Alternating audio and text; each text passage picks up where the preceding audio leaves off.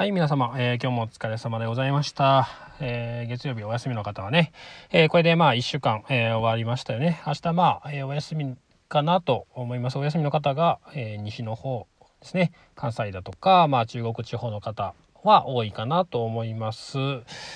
で、前ですね、前というか先日かな、え2日前ですね、求人をま募集して、なかなかまあ、あの言い方がね、まあ、いらっしゃらないというか、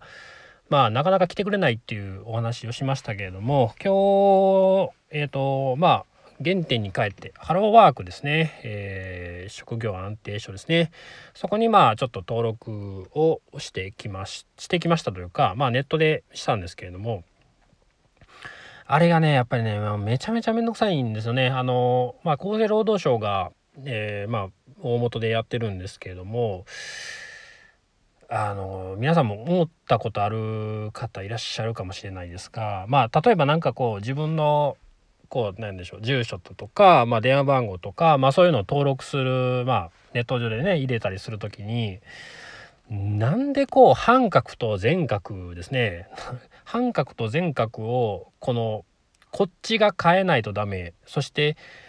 ここのものに関しては半角住所は半角やのに電話番号であの逆かな？全角だとかそんなんがねそんなんなんなんて思うんですけれどもそれがもうやっぱこうえっ、とまあいわば PR みたいなところを書くところがあるんですけれどもそれ全て全角であのしないとダメなんですね。ただなんかこうあの1とか2とか、まあ、数字を入れるところは、えー半角でしないとダメなんですけどまあ何の話っていう話ですけれどもまあのねあのハローワーク登録する時に必要なんですけどその全角にするのがもうどこ毎回エラーが出てどこが半角になってるのか分からへんっていうね。でまあもう調べてもだから半角スペースとかなんか語尾に入ってたりするんでそういうのでも弾かれるっていう弾く意味が分かんないんですけれども。で探した結果あの文字を全部半角にしてくれたり全角にしてくれたりする、えーそういうサイトがあ無料でねありましたので、まあ、そこでちょっと打ち込んででそれをコピペして、えー登録したっていう感じなんですがやっとまあ本当に何ページもこう書いてでできたかなと思ったらまたまた次ですね2週間後に2週間以内にハローワークに行って、え本登録をしないとダメらしいんですよね。めんどくさいですよね。この休みで2週間だったら休み2回ぐらいしかないですしその中で急に行けって言われてもやっぱり働いてて、えー時間ない方はなかなか行けないですしでしかもそれを逃してしまうと、えー全て入れたデータすら消されるらしいんですね。うん、あんだけ頑張って半角や全角やしたのにもうなんもうねもうちょっとスムーズにあやっぱりでその、まあ、政府で政府がやってるものこの国がやってるものって本当に面倒くさいなって思うことがあって、まあ、コロナの例えば、まあ、うちやってないですけど助成金だとかあんなでも素人が見ても分かんないですよね。結局なんか税理士さんに聞いたりだとかなんかそのまあねそういうのを聞いてどういうふうにやったらいいかまだ一から聞かないとなんか難しい日本語を並べられても正直そこまでこう頭がやっぱり回らない方もいらっしゃいますしそしてまあそうとしても理解ができない方そして弾かれるとかまあそんなんもあるかなと思うんでやっぱり国がやってることってなんかやっぱ成長しないなっていうことが多々ありますよね。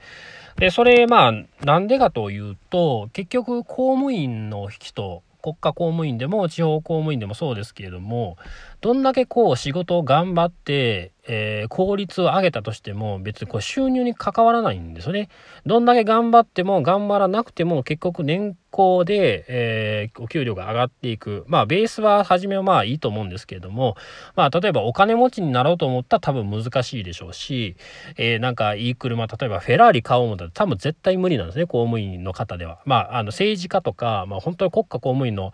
すごい方だったらまあ別ですけれども普通にだから学校の先生だとか、まあ、そういうのをしてる方でいうとぜ、まあ、正直絶対無理やと思います。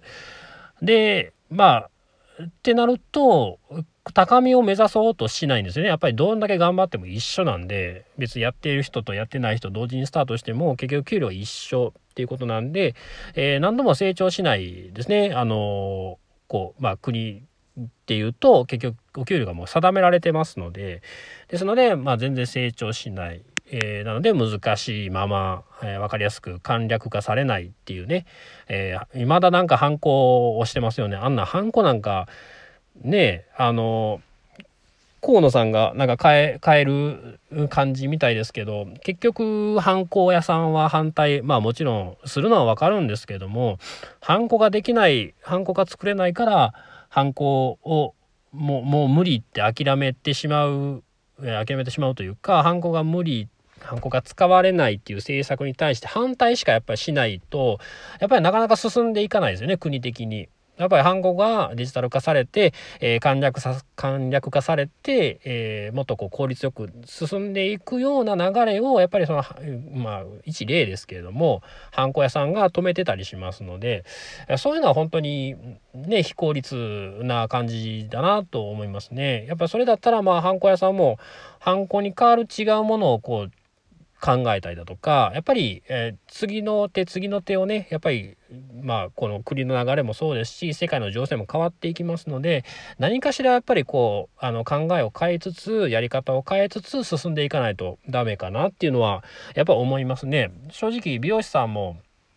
まあ、美容師さんとかでも、まあ、髪の毛切るカラーするパーマするっていうのは、まあ、ずっとずっと変わってないことだと思いますけれども何かしらパーンとこう国の政策とか、えー、このコロナでもそうですけれどもやっぱり非接触っていうのが、えー、ちょっと増えてきて、えー、接触しないようにってなるともしかしたら自動シャンプーがもっともっと盛り上がるかもしれないですしやっぱそういうのには対応していく柔軟性ですねあの頭の柔らかさがないと、えー、何ともあの生き抜いていくっていうのは、まあ、難しいかなと思いますね。やっぱりその流れに抗って抗ってしていくとどんどん取り残されていって、えー、需要もやっぱりそっちに、えー、最初はあのなそうそう抗ってその流れが嫌いな方はとどまってくれるかもしれないですけれどもいずれはやっぱりあの大多数国がそっちに動いていくんだったらそっちに皆さん動きますのでどんどんどんどん孤立化していってやっぱり収入減っていって、まあ、倒産だとか潰してしまうっていうことにもなりかねないですので、えー、やっぱり対策をねいろいろ考えつつ、えー、いろいろあの変化をしつつですねやっぱりやっていかないと美容師さんも難しいのかなっていうのは思いますね。本当にあの老舗の例えば和菓子屋さんとかでもなんかこうちょっと洋菓子テイストで入れてみたいだとか、まあ、あの例えがちょっとあんま出てこないですけれども、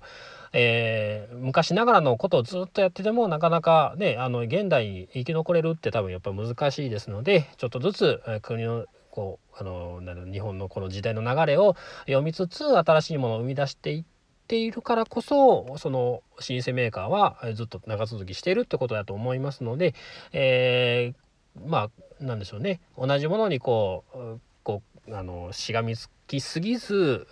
次のこう次の掴むものも探しつつ、えー、今の仕事を頑張ると、まあ、その姿勢がやはりあの事業を続けていくには、えー、すごく大事なことかなと思います。はい。まあ、あのハローワークのことからこんな話になりましたけれども本当にあのねあのもう頑張って理解しようと思っても難しい言葉ばっかり出てきますので本当にね嫌になりますよね。そんなんするんやったらもう別に目の前の違う仕事やった方がもう助成金助成金よりもねあの効率いいかなと思ったりもするんですけれどもまあね助成金もらえるんやったら頑張りね結局税理士さんとかに聞いてまあはい。はい、まあそんな感じですね。えー、国は、えー、難しいですね。えー、どう、まあ、政策、うん、女性、まあ、はい。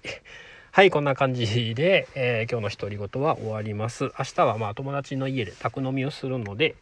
えー、まあちょっとゆっくりできるかなとは思いますけれども、皆さん、えー、元気で明日も仕事の方は頑張っていただいて、えお休みの方はしっかりと体を休めて、え風邪などひかないようにちょっと涼しくなってきたので、えー、気をつけていただいたらいいかなと思います。はい。では、えー、本日もありがとうございました。えー、皆様お疲れ様でございました。